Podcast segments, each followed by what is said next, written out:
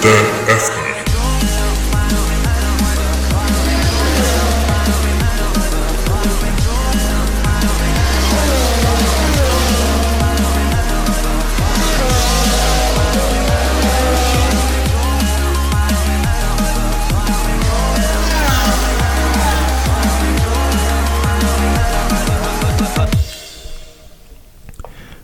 Bonjour tout le monde et bienvenue à la balado-diffusion du Bulletin F1.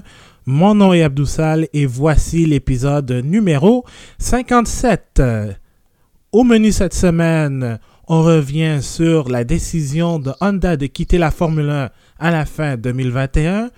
On parle du malheureux incident provoqué par Luca Corberi, un ancien pilote de kart, euh, en fin de semaine.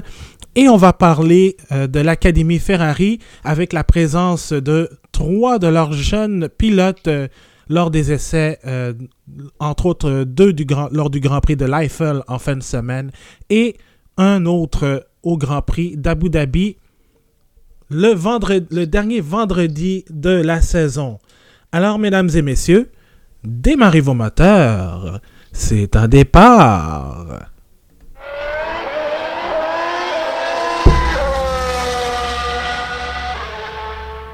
Euh, alors, avant de, commencer avec notre sujet, euh, Marc-André, Anna-Maria, bonjour. Salut Abdou. Bonjour Marc-André Fortin, ça va bien? Ça va très bien et toi? Oui, ça va bien, merci. Anna-Maria Mercado Lopez, comment vas-tu? Salut, ça va bien. Et toi? Ben oui, ça va très très bien. Euh, juste avant de commencer, Pouvez-vous me dire, parce qu'on est le jeudi 8 octobre, pourquoi c'est une journée spéciale d'après vous? Parce que c'est la fête d'ado. Euh, ouais. Ouais, c'est vrai que c'est mon anniversaire. ouais, parce que j'ai 28 ans aujourd'hui, mais ce n'est pas ça. Ça, c'est ça, c'est autre chose. C'est même pas important en fait. Mais il y a un autre, il y a un autre moment, une autre, un moment historique qui s'est produit le 8 octobre. Marc-André, est-ce que tu sais c'est quoi? As-tu une idée? Euh, j'ai cru voir sur Twitter que ce serait peut-être une course de Gilles. Est-ce que j'ai est-ce que j'ai la bonne réponse?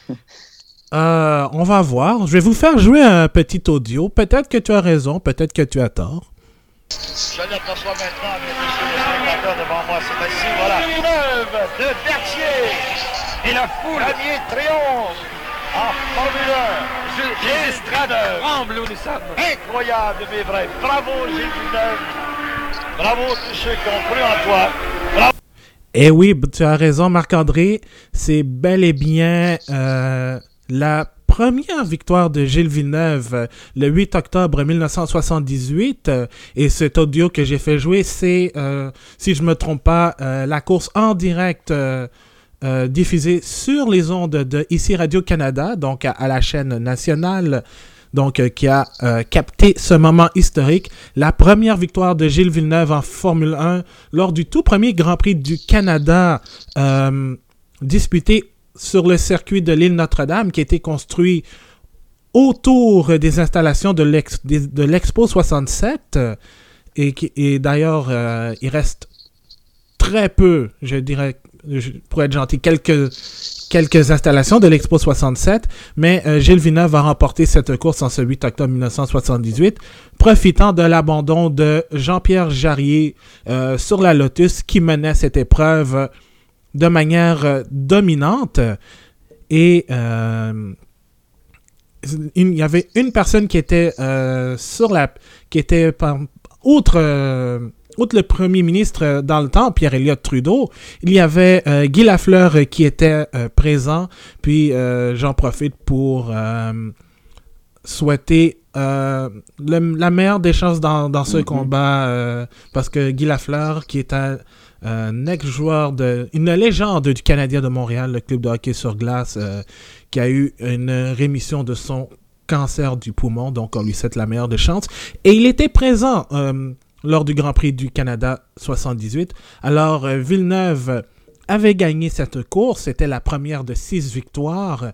Et deuxième, c'était Jody Scheckter qui allait devenir son coéquipier chez Ferrari l'année prochaine au volant d'une Wolf qui euh, est une écurie canadienne. Alors, euh, voilà, c'était le petit moment historique en ce 8 octobre. euh, et oui, bon, il y a mon anniversaire, mais ça, c'est autre chose.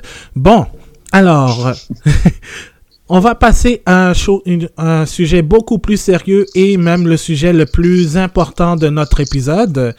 Tiens, j'ai un autre audio et je pense que vous allez comprendre pourquoi.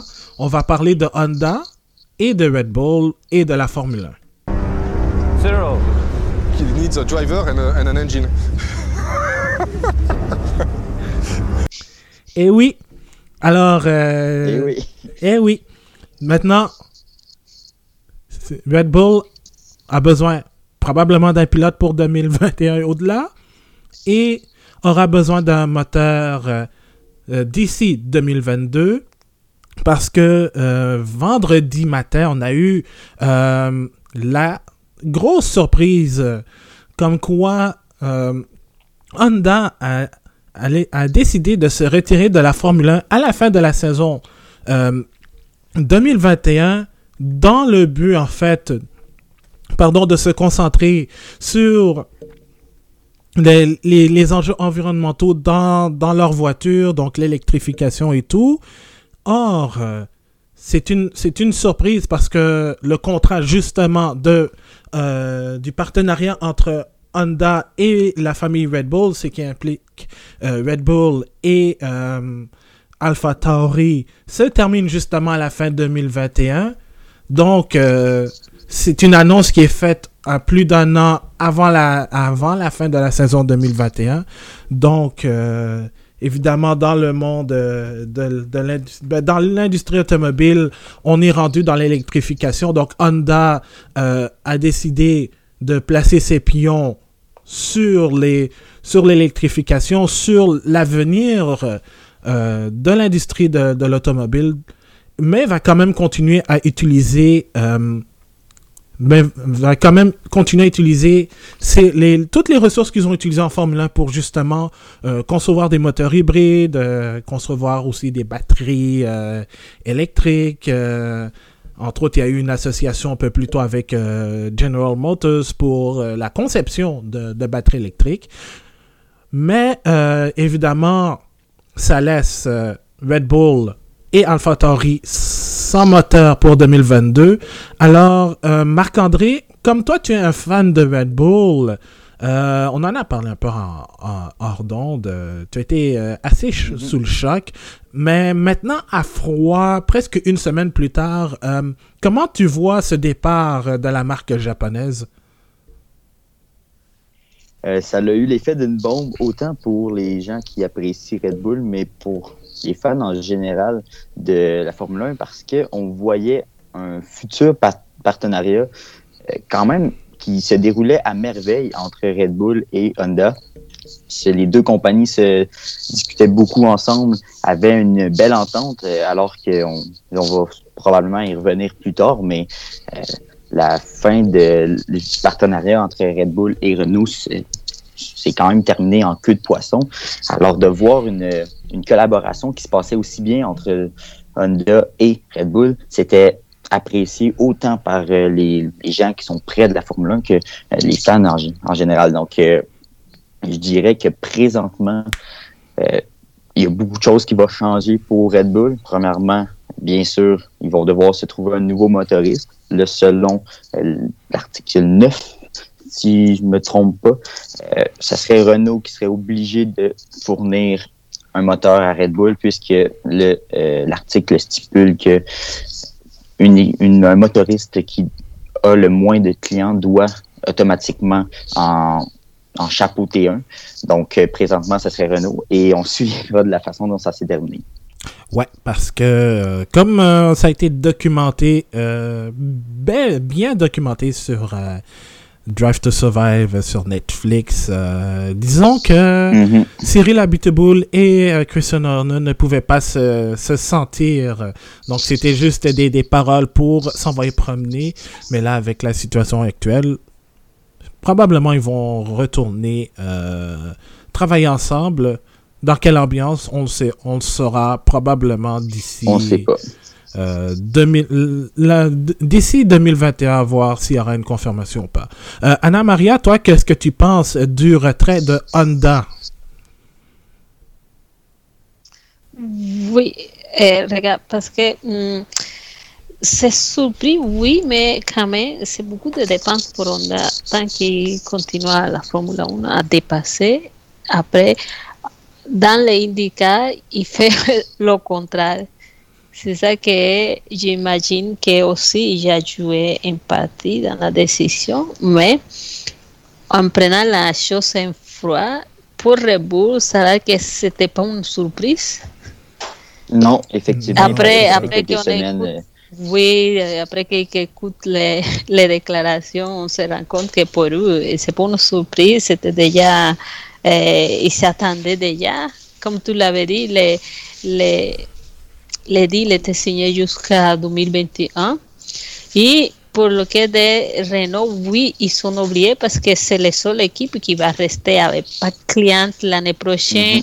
Euh, et Re- eh, McLaren il s'en va chez Mercedes et ils vont rester avec pas de clients, mais il faut prendre non plus les choses à la légère parce que ça change aussi, ça change beaucoup Renault. Maintenant, ça va être Alpine. Cyril était déjà nommé chez Alpine et on ne sait pas comment ça va marcher aussi la structure de Renault si il devient un fournisseur pour Red Bull. Ouais. Euh, et justement, euh, il y a... euh, parce que je pense que Red Bull, dans, depuis qu'ils sont en Formule 1, eux, ils veulent devenir... Ils veulent qu'ils soient partenaires. Ils veulent trouver un motoriste qui veut qui va devenir le partenaire de Red Bull. Donc, c'est-à-dire l'exclusivité. C'est ce qui s'est produit, en fait, avec, euh, à un moment donné, euh, ben, avec Renault, en fait, euh, lors des années du- de la consécration quadruple de Sébastien Vettel, euh, à un moment donné, parce que, oui, il y avait Lotus, mais Lotus est une équipe qui se gérait elle-même qui, qui avait des moteurs Renault, mais euh, Renault se concentrait en gros sur Red Bull. Puis lorsque Renault est revenu en Formule 1, ben là, évidemment, il y a eu moins d'impact.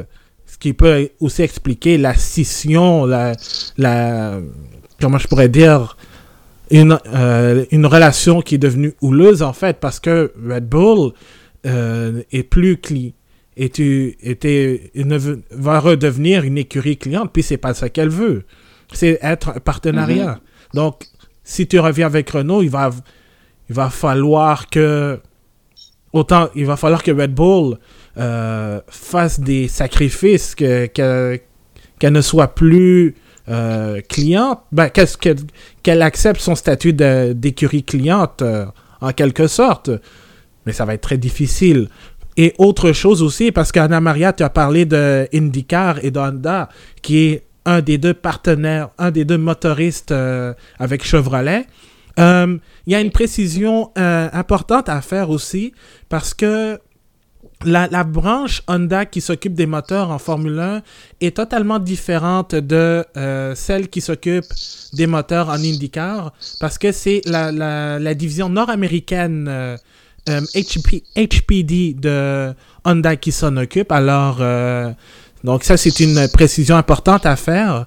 Et en plus de cela, ben, euh, euh, en fin de semaine, ils ont annoncé, a annoncé que les règlements hybrides, de, moteurs hybrides, vont être mis en vigueur dès 2023. Donc, et Honda avait confirmé, ben, HPD en fait, avait confirmé qu'ils allaient continuer jusqu'à au-delà de, de, de 2023.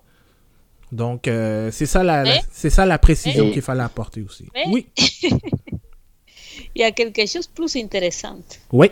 qui a sorti beaucoup de rumeurs cette semaine et la cúpula de Red Bull il se parle dans la maison mère et c'est là que aussi il y a la possibilité que Red Bull il va quand même euh, rester avec tout ce qu'a fait Honda Mhm. disons Ouais, j'ai. y, Mhm. y achète euh, tout ce qu'on y avait pour développer les moteurs. Et on, comme tu avais dit, ils, ils sont euh, complètement différents. Il y a des installations juste pour la Formule 1. Et à partir de là, où il peut aussi développer son propre unité de potence. Que ça, c'est beaucoup, beaucoup plus intéressant. Ouais, exact. Beaucoup parce- plus intéressant. C'est vrai. Vas-y, Abdou. Parce que euh, aussi, euh, on parle aussi de d'avoir sa propre unité, de sa propre unité de puissance.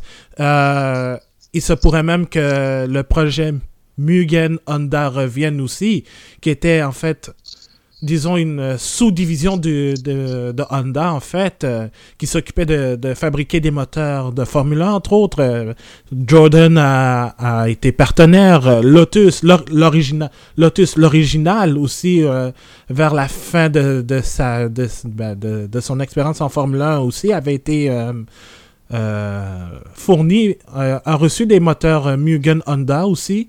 Alors, c'est pas, pas impossible, effectivement, que Red Bull se serve des connaissances de Honda pour euh, fabriquer leur propre moteur et ainsi avoir leur propre, leur propre moteur euh, spécifique euh, Red Bull qui vont se servir, qui vont utiliser pour l'écurie mère et euh, Alpha Tauri.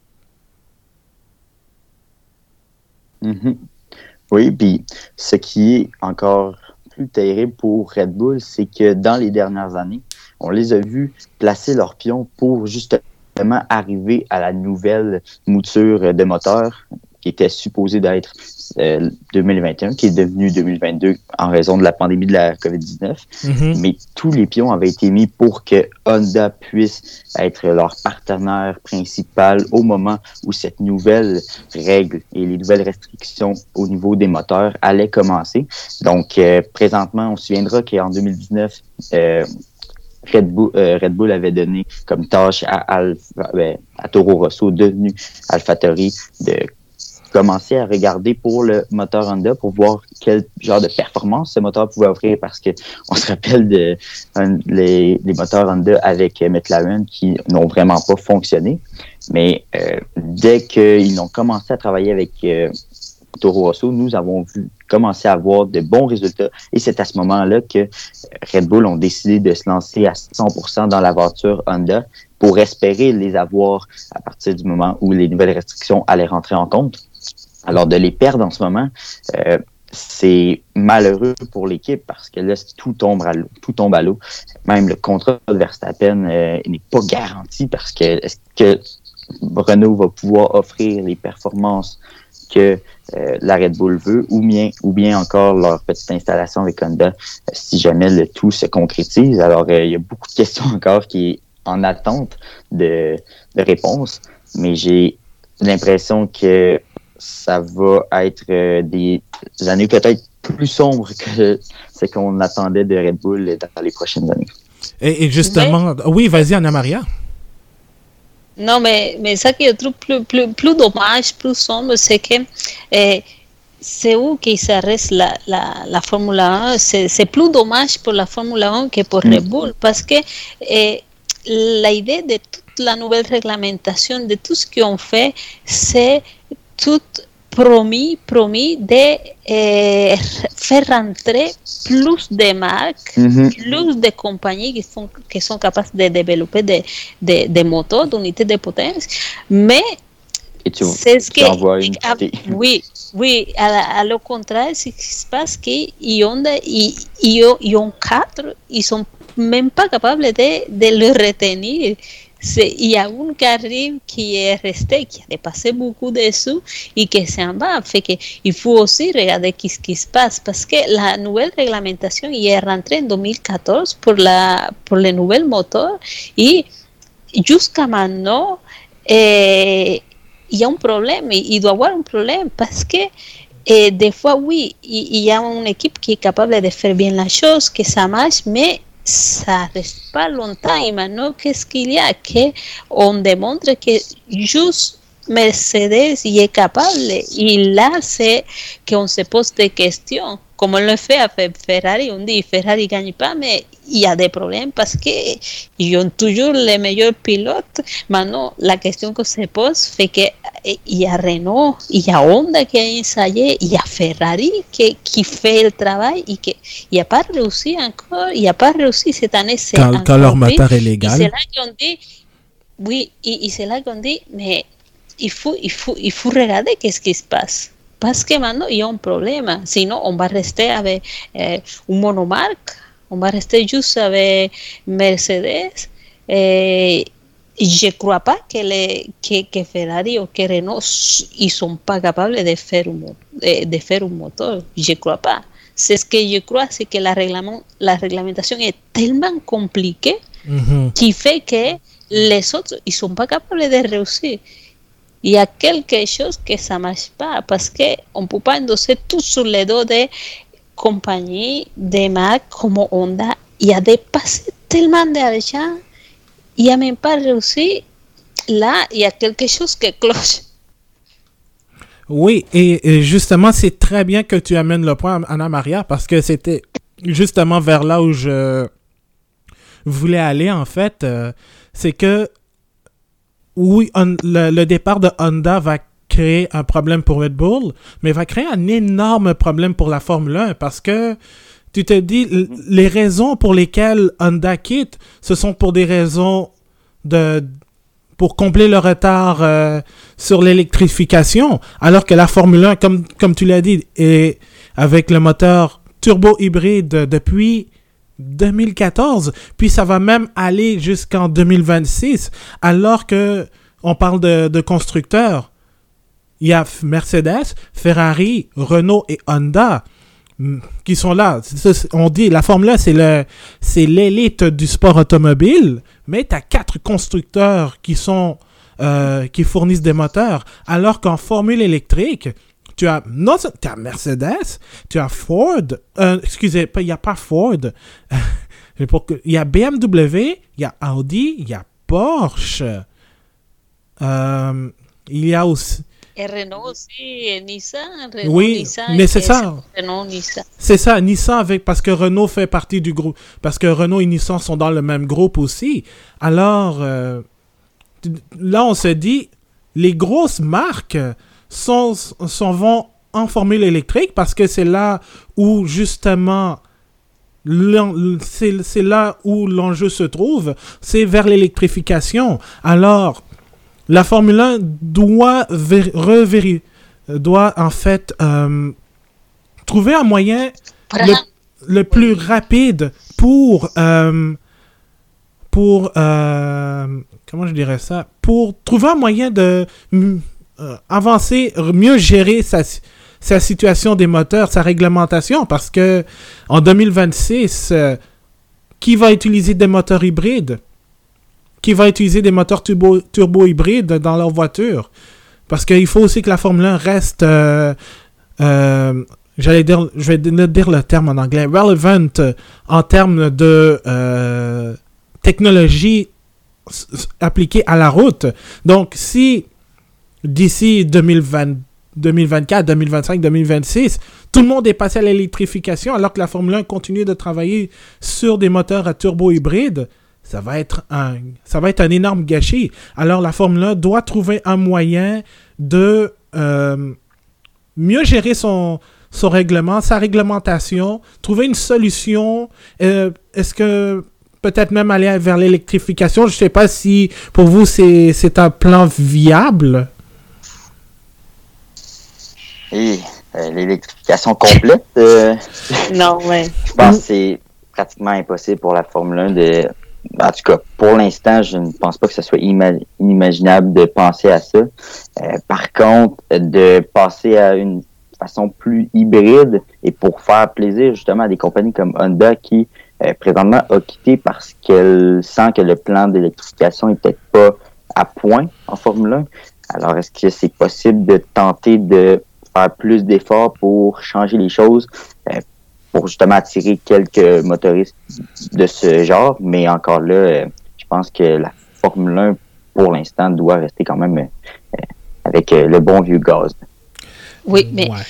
mais c'est là, c'est là que je m'en vais, ce qui vient de dire euh, Marc-André. Il faut qu'il reste avec les bons vieux gaz. Il faut, il, faut, il faut prendre la grosse décision. Il faut pas essayer de faire plaisir à tout le monde non plus, de faire plaisir à l'environnement, de faire plaisir. Ok, on se met, eh, eh, on fait de mieux qu'on peut pour pas contaminer. On fait de mieux avec les, avec les gaz, on fait de mieux avec tout. Mais il faut que la Formule 1 prenne sa grosse décision Comme le fait la, la NASCAR. Mais on est la Formule 1, on reste avec les gaz, parce que si reste juste avec les gaz, pas l'hybride, parce que l'hybride, ça marche pas. L'hybride, ça coûte cher, ça marche pas bien, et c'est pas une technologie qui est appliquée maintenant. Tous les autos qui ont essayé l'hybride, et, et ça, ça, ça été laissé pour l'électrique et quand même la majorité des de, des autos de compagnie c'est des autos à, à gaz, c'est pas électrique. Oui, l'électrique c'est bien, mais c'est pas l'électrique qui prend tous les marchés.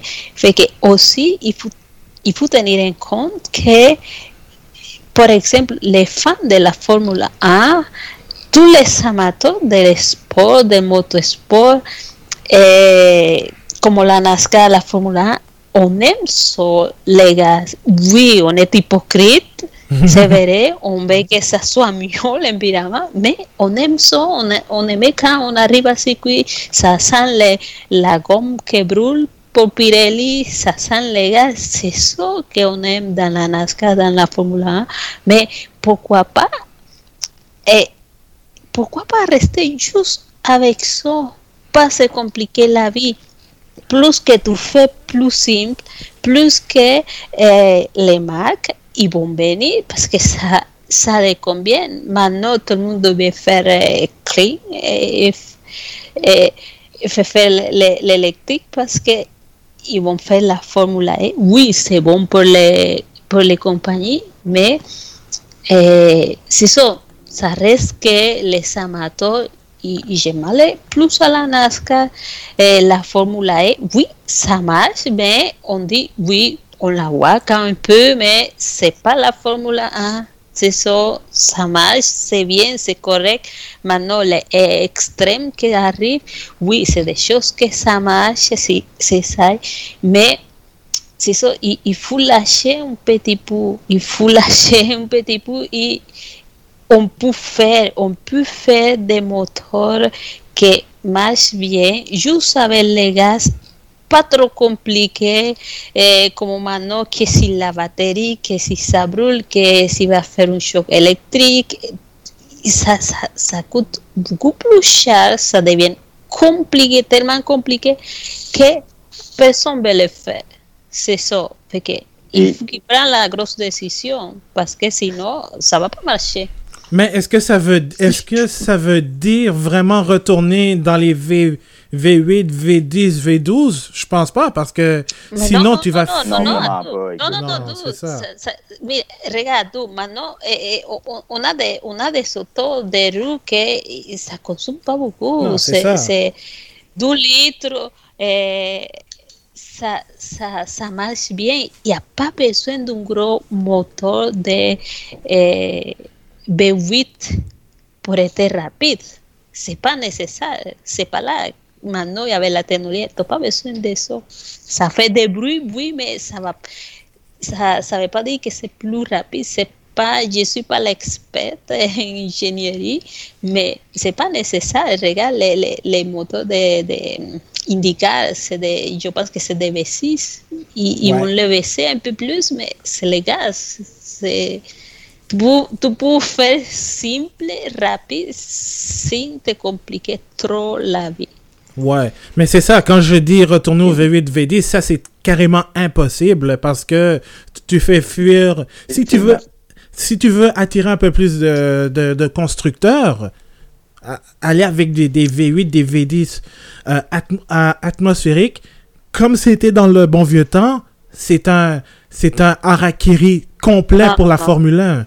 Et ce qui fait mal ou ce qui va potentiellement faire mal à la Formule 1 un petit peu plus tard euh, dans les prochaines années, c'est peut-être la pression sociale sur les différents euh, enjeux environnementaux parce qu'on sait que les compagnies sont très euh, fragiles et avec raison Mhm. sur l'image en tant que telle d'une compagnie. Donc, est-ce que dans les prochaines années, lorsque les compagnies vont commencer à changer leur euh, façon de faire et avoir de plus en plus de voitures électriques comme on voit aujourd'hui, est-ce que l'image de d'encourager une, compétition motorisée à gaz va être bien vue par la généra ma génération j'ai j'ai 18 ans donc c'est presque celle-ci qui qui va dans les rues pour euh, justement les enjeux environnementaux. Est-ce Ouais. que ça, ça va être accepté par cette génération-là? C'est une question qui, présentement, je peux pas répondre, mais je doute très fort que ça soit euh, viable à la fin. Donc, est-ce- il faudrait trouver un moyen,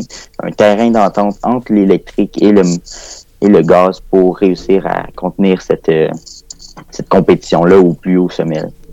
Oui. Oui, parce que, ben, regarde, il y a quelque chose aussi que, que personne tiene en compte. Maintenant, c'est très beau l'électrique, hein, mais personne, personne, personne regarde de où ça vient. Parce que oui, maintenant ça marche, c'est bien, eh, les autos électriques, mais tu imagines que tout le monde change l'électrique. De où va sortir toute cette électricité? Parce que oui, tu tu peux dire eh, eh, ici c'est hydroélectrique, mais aux États-Unis, On est il y a beaucoup à charbon aussi, beaucoup à charbon, c'est, ça, ça, ça pollue moins, ça pollue aussi, faire l'électricité. Oui, ici on dit, on est chanceux, il est hydroélectrique, mais combien, combien de, de, de choses il, il- faut sacrifier hein, pour faire l'électricité, Eh, même si c'est hydroélectrique. En plus, c'est pas tous les pays qui ont la chance d'avoir assez de eau comme ici. Parce que si tu vas en Europe, il, il- il va y avoir beaucoup la, la nucléaire aussi. Fait que quand tout le monde, il, il, il faut que tout le monde fasse son, son petit examen Mm, y oui. regarder qu'est-ce qui nous attend dans le futur. Parce que oui, c'est bien, on dit on va consommer l'électricité. C'est pas juste changer, changer qu'est-ce qu'on consomme, c'est aussi changer des habitudes. On n'a pas besoin tout le monde d'avoir des autos, de trois autos à la maison non plus. ouais. Parce que, parce que si tu as juste une auto, tu l'utilises pas pour aller travailler, tu utilises transport en commun, ça, ça rien à, si est électrique ou à gaz, ça, ça change pas grand chose si tu l'utilises pas beaucoup. Le problème, c'est si tu l'utilises beaucoup. Fait que il faut voir les enjeux plus tard parce que, oui, maintenant on dit à l'électrique, mais qu'est-ce qu'on fait si tout le monde il décide que, que, que change à l'électrique Il y a des pays qui n'ont même pas l'électricité pour faire fonctionner qu'est-ce qu'on doit avoir euh, des minimums. Mhm. Parce que Vous allez implanter l'auto électrique, ça ne marche pas. En Colombie, ils utilisaient beaucoup l'auto à, à gaz, à gaz euh, comme gaz natural. Tu dis. ouais. Il y avait les autobus à gaz. Ils marchent beaucoup les gaz parce que pas la pas l'essence, sinon gaz, gaz. euh. Ouais. euh, Mais il faut, il faut garder beaucoup de choses à, à- à long terme. Et il faut garder dans la tête que la Formule 1, c'est comme l'alcool. Hein? C'est pour fêter, c'est pas une obligation non plus. C'est ça. C'est, c'est à consommer avec modération. La modération a un bien meilleur Oui, goût. Donc, donc euh, non, c'est ça. Je pense aussi la Formule 1, comme vous l'avez dit, a un examen de conscience. Ok, peut-être, peut-être, moi, je, je souhaite qu'elle soit électrique, mais il faudrait qu'elle rachète la formule électrique ou que, en parlant de gaz, qu'elle euh, devienne justement, ben, qu'elle passe, par exemple, euh, à de l'essence biodiesel, euh, de l'essence qui ne va pas euh, polluer en tant que telle, ou bien tout simplement passer avec des moteurs euh, hydrogène comme ça pour être innov pour pour une question d'innovation. Alors et en plus, la Formule 1, euh, l'année dernière, même pendant le Grand Prix du Mexique, avait annoncé qu'elle qu'elle désirait être carboneutre d'ici 2030. Et on, bon, même si on sait que la Formule, les euh, 20 voitures de Formule 1 ne polluent pas autant que toute la logistique qui vient avec, euh, euh, ce sport doit quand même faire sa part énorme dans l'environnement. Et si ça implique aussi euh, être, être euh, relevant encore en- au niveau de, du moteur, de, du groupe propulseur, ben, qu'elle qu'elle le fasse, mais qu'ils n'attendent pas en, en 2026 ou bien même 2024-2025 pour le faire. pour- parce que sinon, ils vont, ils vont avoir un gros retard à combler. Puis, c'est clair que déjà avec le, le prix, le prix minimum pour euh, obtenir une écurie de Formule 1 est passé à 200 millions de dollars US. Euh, est-ce que et, et tous les coûts qui reviennent, qui, qui s'accompagnent avec, euh, par exemple, euh, toute la logistique, le moteur, payer le moteur si tu si t'es une écurie privée, euh, tout ça, il faut, ça va aller au-delà des 200 millions. Donc, euh, tout cela, Ça devient un peu moins attrayant. c'est ça, ça devient moins attrayant. Donc, euh, la, Formule 1 doit trouver un moyen euh, de, de rester relevant et de ne pas compromettre son futur parce que sinon, euh, on pourra avoir un championnat avec limite deux, deux écuries, avec deux fournisseurs de moteurs, je veux dire, comme en IndyCar. Puis ce n'est pas ça qu'on veut, on veut avoir de la diversité. Donc, euh, une dernière, une dernière chose, Ouais. tout- une dernière chose. Oui, Tu te rappelles, en, plus, en plus la, la grosse contradiction, c'est que quand ils, ils- ont, ils ont décidé de passer à, à, la, à l'hybride, à l'hybride en 2014, c'était, les plans, c'était eh, moins, moins de coûts parce qu'ils disaient que c'était trop coûteux pour les équipes, ça coûtait cher, et maintenant c'est devenu que à chaque fois c'était c'était au contraire, ça coûte plus cher maintenant. Chaque fois, ils ont changé pour avoir les coûts, pour couper les coûts, pour que ça soit attrayant, pour que les Mhm. équipes s- pour survivre plus mieux. Mais maintenant, c'est au contraire, sa réglementation hybride, ça coûte cher, ça coûte tellement cher que c'est pire qu'avant. ouais, c'est vrai parce que c'est ça va être euh, c'est vrai que et en plus euh, même même l'implantation du, du du cap salarial ne couvre pas en fait le le coût du moteur alors euh, c'est à- c'est aux écuries de gérer ça puis là tu dois respecter un budget salarial plus gérer la pour le les constructeurs entre autres comme les Mercedes, Ferrari et Renault. Ben, Alpine slash Renault ben c'est de gérer aussi euh, l'évolution du moteur. Alors euh, oui le, le coût le coût de la le coût d'un moteur est beaucoup plus élevé avec les moteurs euh, turbo hybrides alors ça ça va être énormément. Ça ça va être ça c'est un problème. C'est un problème qui qui malheureusement ne pourra pas se, se régler à mon avis. Donc euh, on va se laisser là-dessus sur ce sujet en fait.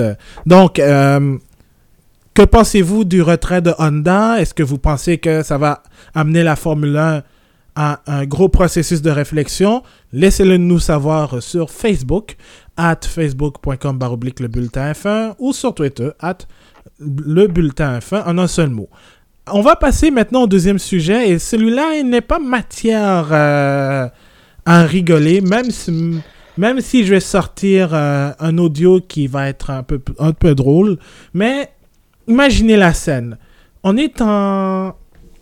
On est sur une piste de karting en Italie pour un championnat du monde de kart, euh, karting à Lonato en Italie.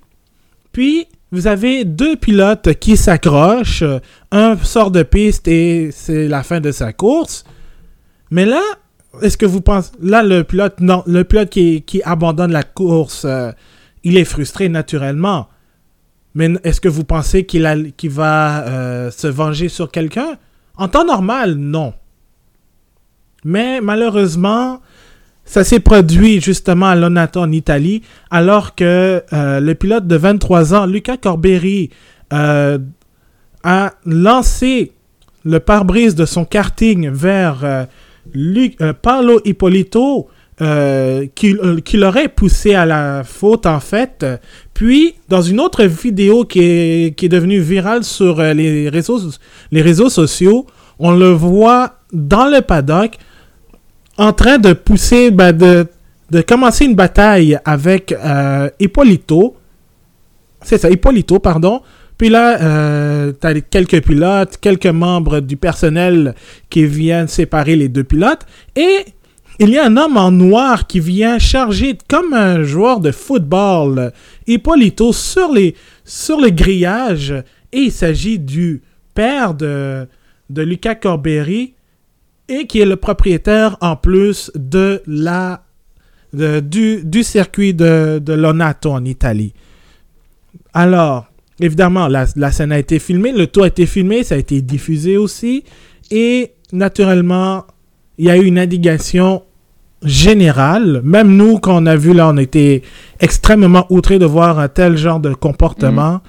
Et, et, et dans tout ça, cela, en fait, euh, en fait, ça a diminué euh, la victoire euh, de, du Français Jérémy Iglesias, euh, qui a été sacré champion du monde. Alors, vous, avez, vous avez sûrement vu la vidéo. Si vous ne l'avez pas vue, ben, on va mettre ça sur notre site bulletinfin.com euh, dans la page de, notre, de cet épisode.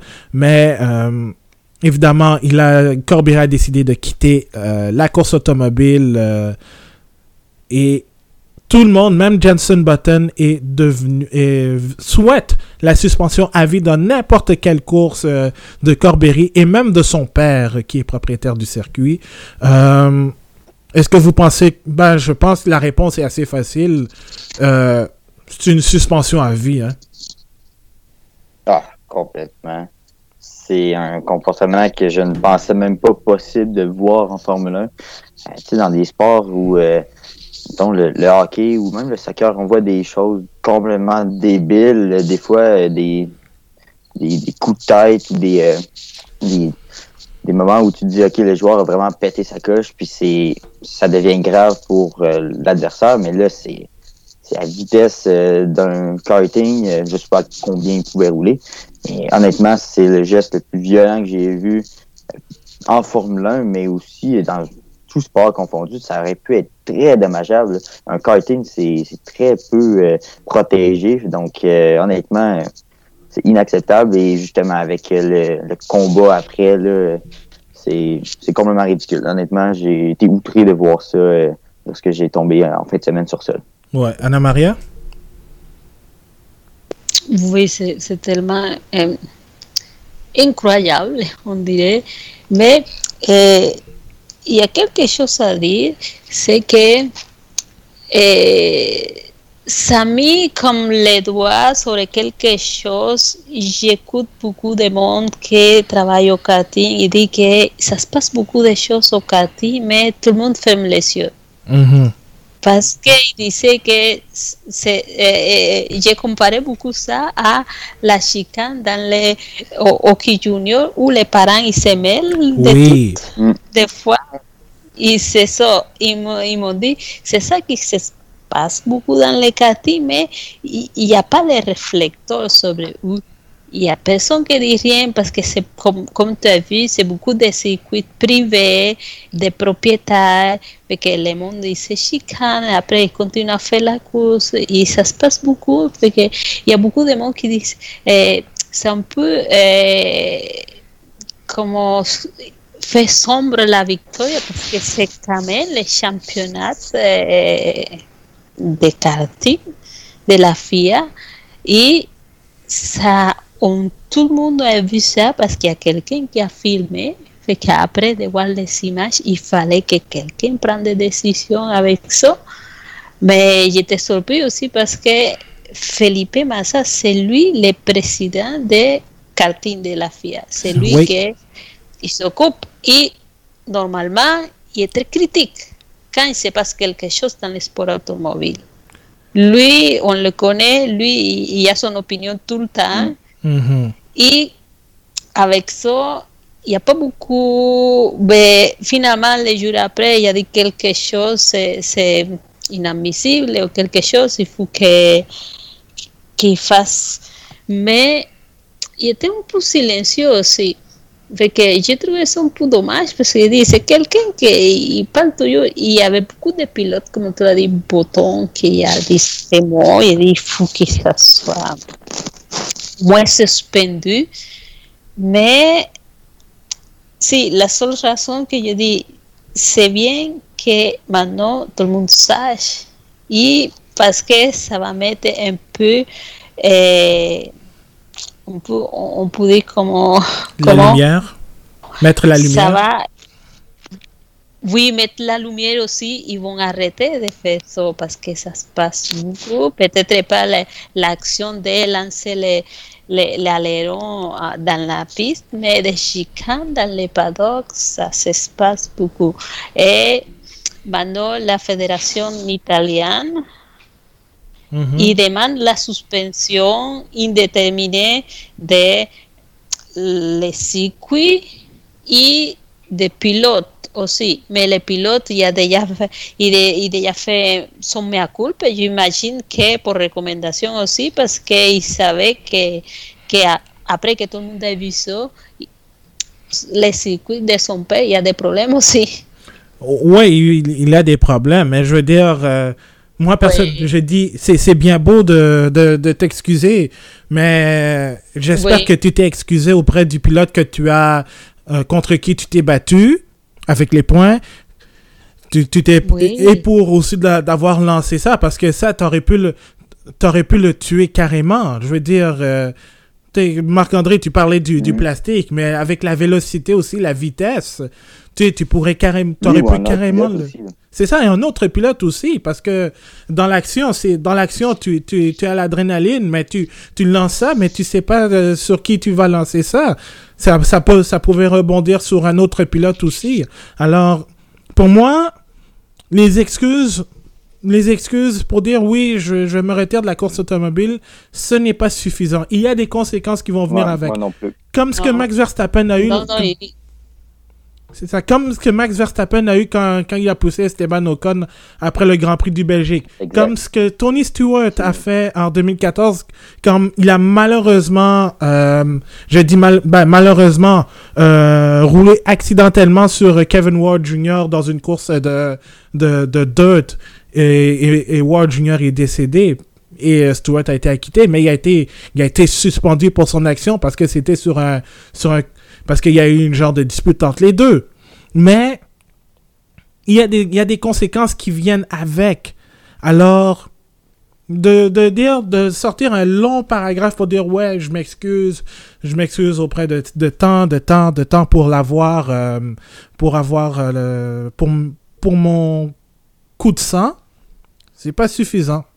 C'est clair, c'est clairement pas Mais suffisant. Y, y, y c'est pas juste, je dis, c'est pas juste la licence de, de, de pilote qui doit l'enlever aussi parce que la FIA aussi a son, son mot à dire sur, sur, sur la sécurité routière. C'est Il faut qu'elle enlève aussi son, son carnet parce que, regarde, si y a quelqu'un il, il, il conduit dans la rue comme ça, il, il fait des, des rages volants, c'est dangereux. C'est très dangereux, oui. Puis, et justement, il y a peut-être aussi quelque chose que je voudrais apporter. On a beaucoup, je parlais justement de Max Verstappen. On a beaucoup vu ces images euh, de, de Verstappen en train de pousser Ocon après Brésil 2018. On a beaucoup vu Nelson Piquet ou- en train de, de donner des coups à Eliseo Salazar après Allemagne 82. Je veux dire, oui, ça, après, c'est, sur le coup, c'est, choquant. Mais tu n'utilises pas ça pour des, pour des coups de marketing comme la Formule 1 l'a fait. C'est, c'est pour moi, c'est pas, c'est, on n'est on n'est pas dans le NASCAR. Puis je m'excuse à tous les, aux fans de NASCAR. Parce que c'est vrai qu'il y a des, c'est vrai qu'il y a des bagarres que, ça, se retrouve beaucoup sur Internet, puis on, on fait la promotion et tout. Ça, c'est vrai. Mais en Formule 1, t'as- et, et je dirais même, même en NASCAR, là, t'as pas besoin de, de promouvoir de promouvoir cela juste parce que ça va attirer du monde. Pour moi, tu, tu montres le, le, vrai côté. La Formule 1, oui, il, il peut y avoir des actions qui sont frustrantes et tout, mais t'as pas besoin de montrer genre 100 000 fois. Pour 100 millions de fois, là, c'est des, des, des, gens qui se poussent parce qu'ils sont pas d'accord. Donc, il euh, y a quelque chose que j'ai que j'ai pas compris. Je comprends que, tu on va regarder, on va regarder ça sur euh, YouTube euh, ou sur Facebook parce que ça apparaît comme ça, d'accord. Mais de s'en servir comme marketing, une partie de marketing, ça personnellement, c'est non. Et je suis content que tu aies amené le point avec Verstappen. J'allais justement le faire. Ce qui est bien avec Verstappen, c'est que la Formule 1 a bien géré ça. Euh, bon, le geste était beaucoup moins grave, on va se le dire. C'est vraiment deux mondes. Mais euh, quand même, ils l'ont utilisé, la FIA avait utilisé le geste de Verstappen comme un exemple à montrer aux jeunes de ne, de ne pas faire, en fait, un exemple à ne pas suivre. Et justement, peut-être cet élément-là de c'est un geste que je ne pensais même pas imaginable. Donc, au moins, je pense qu'on pourrait utiliser ça pour limiter ce genre de gestes parce que honnêtement, je suis loin de, du monde du karting européen, donc je ne sais même pas comment ça se passe, mais j'imagine que des situations comme ça, bon, beaucoup moins graves, mais j'imagine que des bagarres, comme Anna Maria l'a dit, c'est possible. Donc, de, mm. de montrer ce côté qui est tellement mauvais de Corbéry, de ce qu'il a fait, je pense que ça pourrait être bon pour les jeunes de, Juste une prise de conscience, justement. Mais regarde, Marc-André, c'est ce qui sort à, la lumière, c'est des gestes comme ça, c'est ce qui s'expose, c'est des choses qui se sont passées déjà pour le passé. Et, et disons, Bessapé, qui a donné un coup de poing à quelqu'un, il n'y a pas eu de suspension. Et si il y a des pilotes qui s'en sortent parce qu'on ne sait pas ou parce qu'il y a beaucoup d'enjeux dessus parce qu'ils ont l'équipe, ils sont les propriétaires, ils font des choses. Fait que mhm. des fois, la FIA essaye juste de cacher des petites choses parce que, pauvre, c'est ce qui s'est passé avec Verstappen et Ocon. C'était pas des choses que il s'est passé déjà en, en, en, en, GP2 ou en GP3. C'est pas de, de grandes choses. En plus, eh, on, on dirait que Max, il s'est retenu beaucoup. Parce ouais. que Ocon, il n'était pas non plus tout sage, il provoquait. Il provoquait, c'est juste que c'est quelqu'un qui, qui fait la provocation, mais il y a tant, il y a tant, il y a tant. Mais c'est pour ça que je dis, eh, ça il était très médiatisé parce que c'est Formule 1, parce que c'est Verstappen, Verstappen et son père, il y avait comme grosse aussi.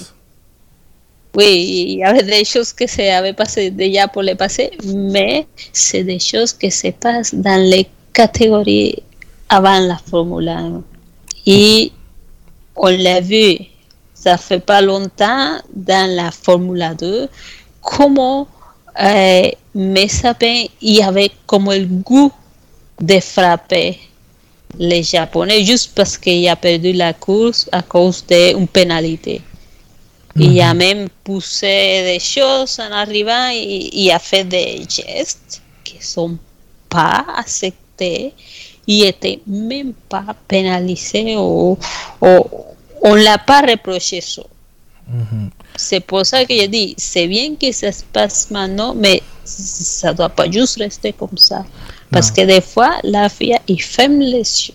C'est juste, il laisse passer, il laisse couler l'eau et après, on oublie. Et on, on en a justement parlé d'une question de constance la semaine dernière euh, en Formule 1. J'espère que j'espère que euh, là ils le seront là ils le seront après euh, ce malheureux incident et justement avant de faire bah j'ai aussi une histoire qui m'est revenue en tête aussi en termes de, de bagarre hors piste et ça va faire un lien avec euh, notre dernier sujet. Euh, en 2016, lors d'une course de, Formule 3 européenne à, euh, je pense que c'était à Norris Ring, je crois, il y a Nikita Mazepin qui a donné un, qui s'est battu avec Callum Ilott. donc, Euh, Al- Non, mais il, il pas battu, il juste frappé, il, il le frappait. Oui, c'est ça, il a frappé. Mais il a frappé et puis Oui. euh, s'est retrouvé avec quelques échymoses euh, sur le visage. Puis euh, Mazepin a été suspendu pour une course.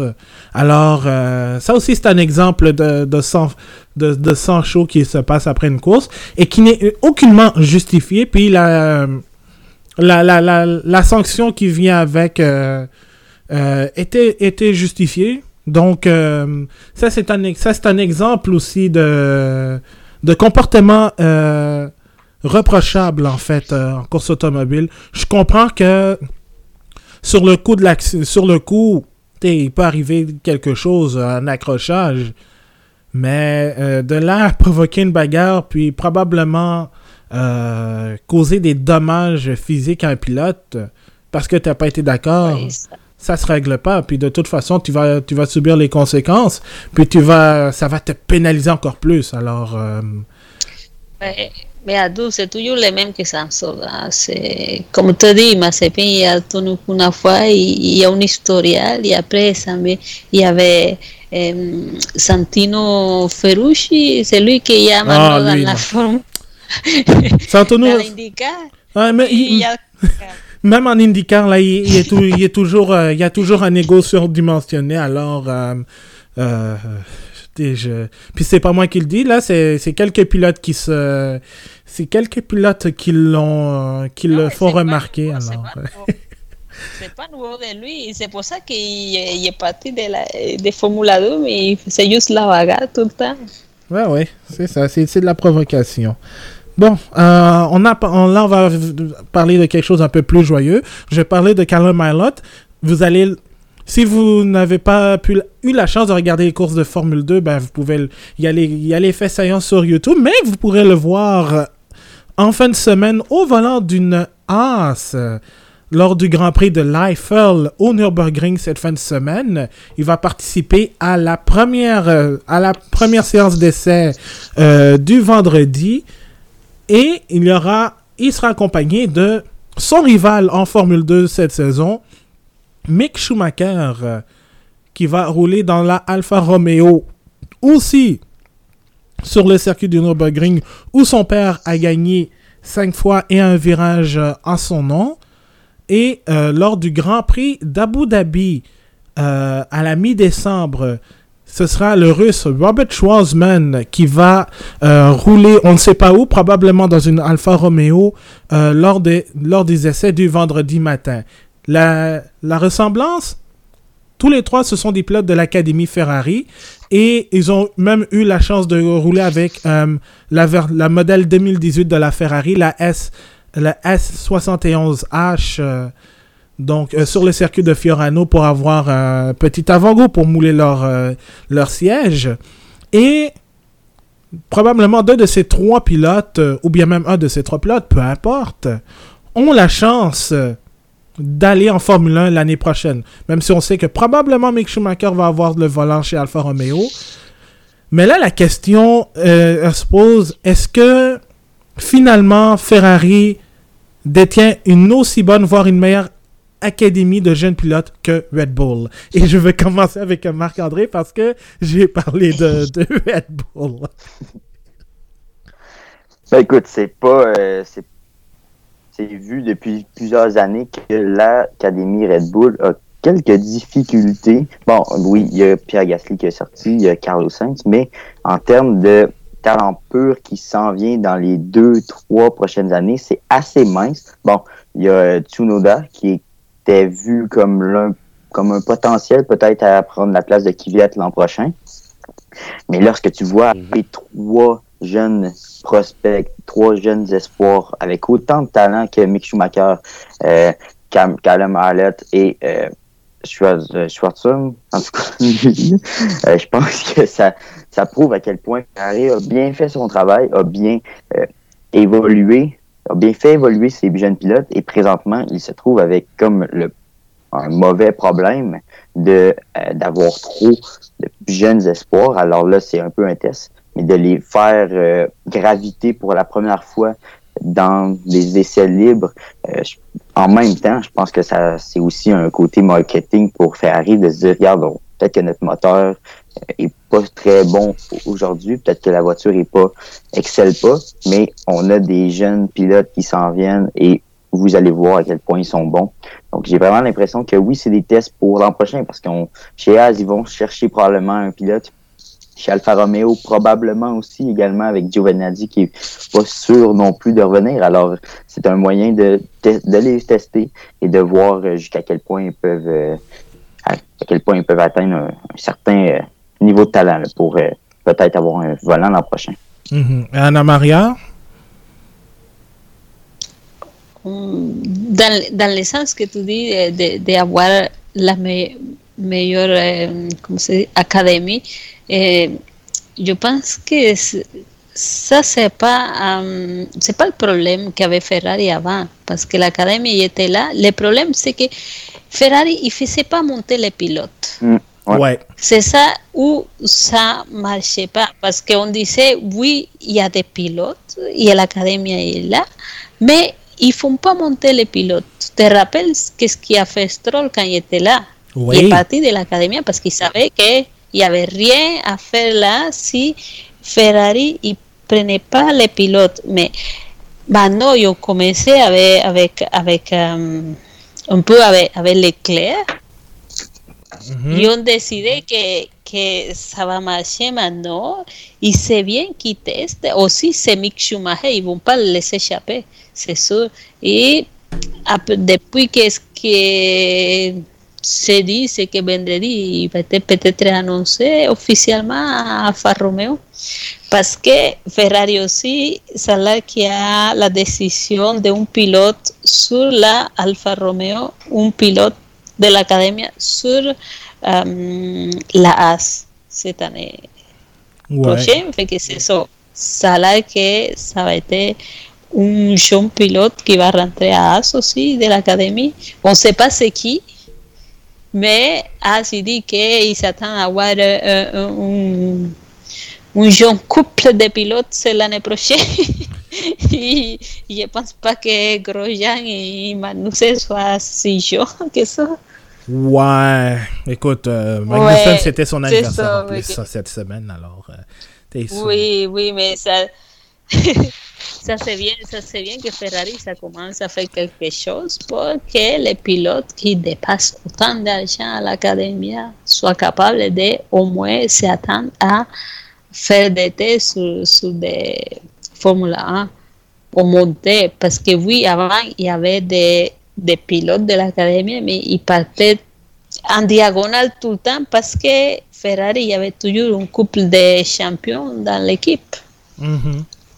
Et que maintenant, c'est un couple de gens ça vient l'année prochaine, Leclerc et, et Sainz, que ça, ça donne plus d'espoir à ceux qui ils font l'académie maintenant. Mais ça ne veut pas dire que Red Bull n'est pas bon, parce que si on voit la grille de Formule 1, presque la moitié des, des pilotes se sont tous sortis de là. Ouais. Puis aussi. Euh, avec ça, il n'y a, a, a pas de discussion Ouais. après. Non, avec As, euh, moi je pense, euh, comme étant une écurie cliente de Ferrari, ben c'est sûr qu'ils vont, ils vont probablement tenter leur chance pour aller chercher un, un- un jeune pilote. euh, et, puis euh, justement, euh, et puis justement, j'ai la liste des euh, des pilotes qui font partie de l'académie en fait. Euh, actuellement, il y a Giuliano Alesi, le fils de Jean. Il y a Marcus Armstrong qui qui est entré cette année ben, euh, en Formule 2, mais qui est avec, euh, avec l'Académie depuis euh, 2017. Il y a Callum Allott, il y a Ro- Robert Schwarzman, il y a Mick Schumacher. Il y a Enzo Fittipaldi qui est présentement euh, en Formule 3, qui est là depuis 2017. Il y a Gianluca Petekoff, euh, si je le prononce bien. Il y a un autre Leclerc, euh, Arthur, le frère de Charles. Mhm. Il y a euh, Dino, euh, Dino Beganovic euh, qui est un Suédois. Puis euh, évidemment, il y a les pilotes de, de la série eSports. Danny, euh, David Tonizza qui a remporté le titre en 2019. Euh, il y a Enzo Bonito. Puis il y a Philippe Preschneider aussi. Mais euh, il y a quand même des noms très intéressants. Évidemment, Philippe Massa a été le, le premier pilote, si on peut dire, de cette académie, même si ça n'existait pas, parce que lui, il, appartenait à Ferrari, mais il a, ils l'ont fait commencer avec euh, Sauber, il a été pilote d'essai chez Ferrari, puis il a comme, puis est revenu pour une, pour euh, rouler avec Sauber, puis le reste on le connaît. Il y a malheureusement Jules Bianchi, qui est un pilote de l'académie. Il y a Sergio Perez, euh, qui a commencé sa carrière avec Sauber et qui lui aussi faisait partie de l'académie avec Bianchi avant de signer avec McLaren en, 2010 en 2013. euh, et ce qui a, il a coupé les liens. On a parlé de Lance Stroll. Euh, il y avait Raphaël, Mar Marciello qui était pour moi un, un très bon, qui était un, très bon pilote qui aurait pu tenter sa ch- chance au moins en Formule 1. Malheureusement, ça ne s'est pas concrétisé. Il a quand même fait quelques, quelques présences lors des essais. Euh, Guan Yu Zhou aussi, entre 2014 et 2018, était un pilote de, euh, était un pilote de l'académie. Maintenant, il appartient à Renault. Euh, Charles Leclerc, évidemment. Il y a Sébastien Montoya. Hein, te- Oui, j'attendais, je dis, j'ai oublié Sébastien. Ben oui, il y a Sébastien Montoya, il y a Amos euh, Laurito en, en e-sports et euh, Gianfranco Giglioli euh, aussi en e-sports. Mais euh, dans la liste, il y en a quand même un, deux, ben deux, si on peut, si on peut compter Lance trois, quatre. Quatre pilotes de, de l'académie officiellement qui ont été en Formule 1. Alors, euh, je comprends que dans la mentalité Ferrari, on veut pas amener des pilotes, de jeunes pilotes tout de suite dans la grosse écurie. Mais ils ont cassé ça avec, avec Charles Leclerc. Peut-être que ça aurait pu être ça avec euh, Bianchi. N'eût été de ce mot dit accident euh, de, du- de Japon 2014. Euh, Est-ce que Sergio- je sais pas si Sergio Perez aussi, euh, s'il n'y avait pas eu ce, ce transfert de Lewis Hamilton chez Mercedes euh, qui aurait euh, probablement pu lui permettre d'a- d'avoir un volant chez, chez Ferrari dans les prochaines années. Euh, qui sait, mais remarque, ouais, mais remarque, Hey. tu, tu- tu- tú me dis que aujourd'hui on se moque pas de Ferrari, ok? Hey, j'essaye, j'essaye, j'essaye de ne pas me moquer. Mais- C'est immanquable, on dirait. ah, C'est, c'est, hey, que, je sais. il va falloir que je trouve euh, un épisode où je ne me moque pas de Ferrari. mais, euh, mais tout ça pour dire que quand même, euh, quand même, les pilotes qui sortent de l'académie ont, pour la plupart, ont connu de bons succès, autant en Formule 1 qu'ailleurs, parce que il y a Marcello qui est présent, ben, qui a quand même du succès en, dans les voitures de course, en sports car, en endurance. Il y a euh, Mirko Bortolotti aussi qui a participé en GP3 et qui appartenait à l'académie, euh, qui euh, a quand même gagné avec Lamborghini la série Blancpain en 2017, je- si je me trompe pas. Source, j'ai le, j'ai le jeu Assetto Corsa Competizione, euh, donc euh, il, il en fait partie. Mais euh, force est d'admettre que quand même l'Académie Ferrari est assez bonne, mais c'est juste... Mais, Oui, vas-y. mais, mais oui, mais oui, à, à deux, ils, ont vraiment, hein, c'est, juste bon. Tu as compris qu'est-ce que je voulais dire? Ouais. Oui, il n'y a pas de problème, ils sont bons. Tout ce qui arrive après moi, ils, ils vont, ils vont gagner. Ils gagnent, ils gagnent F3 depuis, depuis qu'ils sont là. Mais le problème est qu'ils ne font pas évaluer les pilotes à la Formule 1. Tous ceux qui sont eh, eh, eh, Pérez, Stroll, ils- oui, ils viennent de l'académie. Ils se sont sortis, ils ont allé à Formule 1, mais ce n'était pas Ferrari qui a fait un effort pour les faire évaluer. C'est pas comme c'est pas comme Red Bull qui prend son, son- ses gens et dit mais toi tu as le droit d'aller en Toro Rosso c'est là ils, ils te mettent là et après c'est ces pilotes qui vont aller à Red Bull. Ils vont continuer mais regarde maintenant Ferrari est un pilote qui vient de Red Bull. C'est Sébastien. Vettel. l'année prochaine il va y avoir un pilote qui vient de Red Bull aussi Carlos eh, Sainz. Carlos Sainz c'est ça, j'ai pas de problème avec l'académie. Oui, ils mettent beaucoup d'argent, ils s'assurent d'être un préma, ça va marcher, c'est bien, mais c'est les après Mm après, il faut, il faut chercher pour soi-même.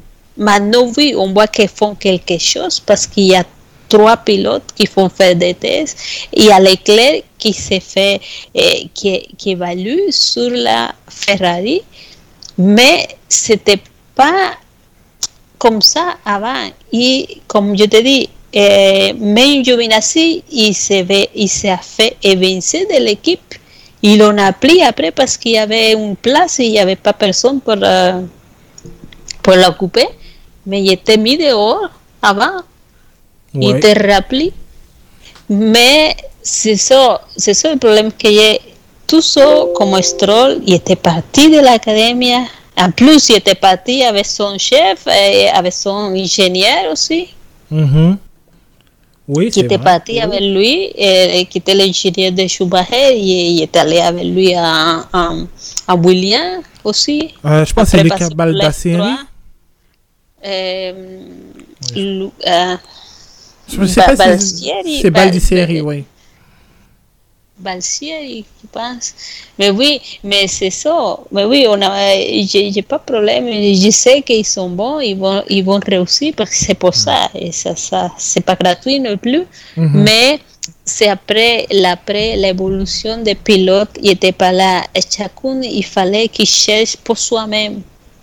Ouais. Et Sergio Pérez, oui, il avançait, mais et après, il, il, il, a, il, a, il a trouvé un volant chez, chez McLaren aussi, c'est ça qu'il a donné.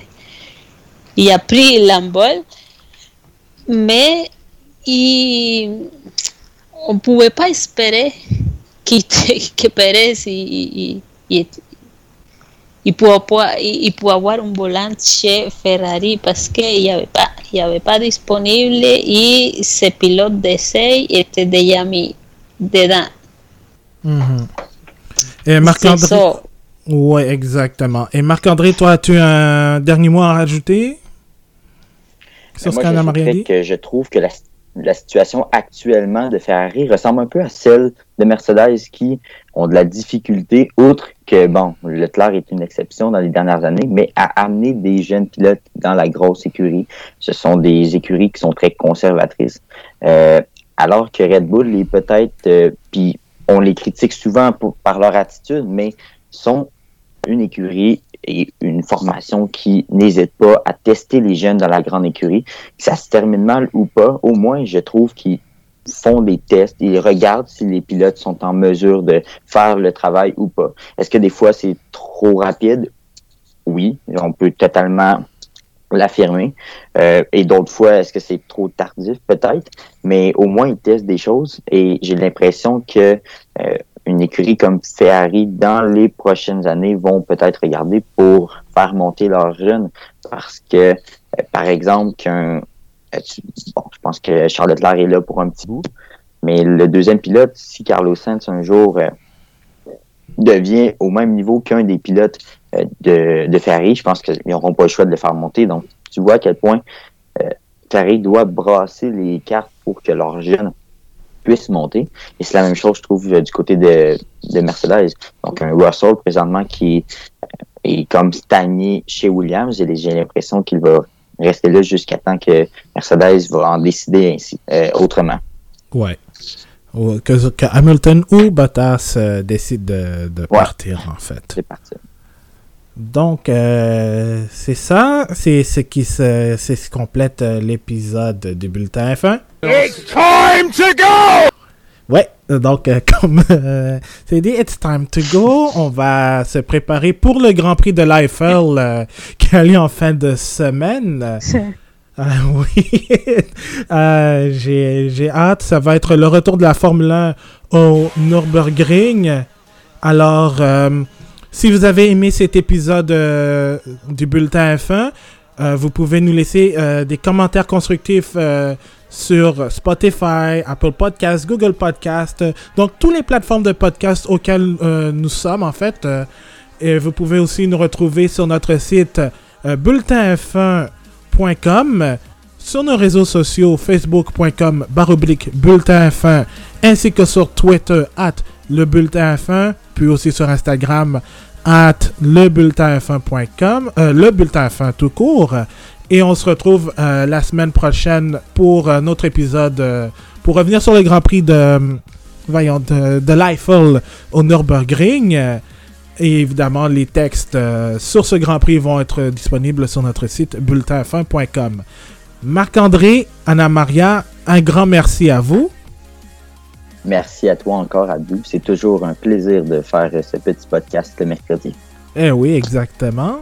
Et euh, Anna-Maria, un énorme merci aussi. Hein? Ça ça m'a fait grandement Ah, plaisir. merci. merci à toi. Et merci à tous qui, qui nous écoutent. Euh, Comme Oui. a dit André, c'est petit plaisir de faire ce podcast. Exactement. Euh, chaque mercredi soir, on l'enregistre pour le, pour le mettre le, le jeudi. Donc, euh, soit pour commencer la saison, bien pour euh, ben, commencer la, la fin de semaine de Grand Prix, ou tout simplement euh, pour avoir votre fixe de Formule 1. Sur ce, je m'appelle Abdou Sal. Je m'en vais manger mon gâteau d'anniversaire et célébrer la vic- Oh oui, les bonne 40. fête en passant. Merci beaucoup. Merci beaucoup. Mais euh, le plus important, je vais aller célébrer la vic- le- les 42 ans de la victoire de Gilles Villeneuve euh, au circuit qui portera son nom euh, le 8 octobre, qui portera son nom un peu plus tard, malheureusement après son décès. Donc euh, ça, c'est bien plus important que mon anniversaire. Oui. Alors, euh, Ça aurait été enlevé, ouais, c'est c'est ça qui arrive quand t'es né le, le jour d'un événement oui. aussi important et quand t'es un fan de ce sport. Mais bon, euh, sur ce, je vous laisse là-dessus. Euh, merci, euh, merci beaucoup d'avoir été là. On continue toujours de rouler avec le bulletin F1 et on se retrouve la semaine prochaine pour le retour du Grand Prix de l'Eiffel.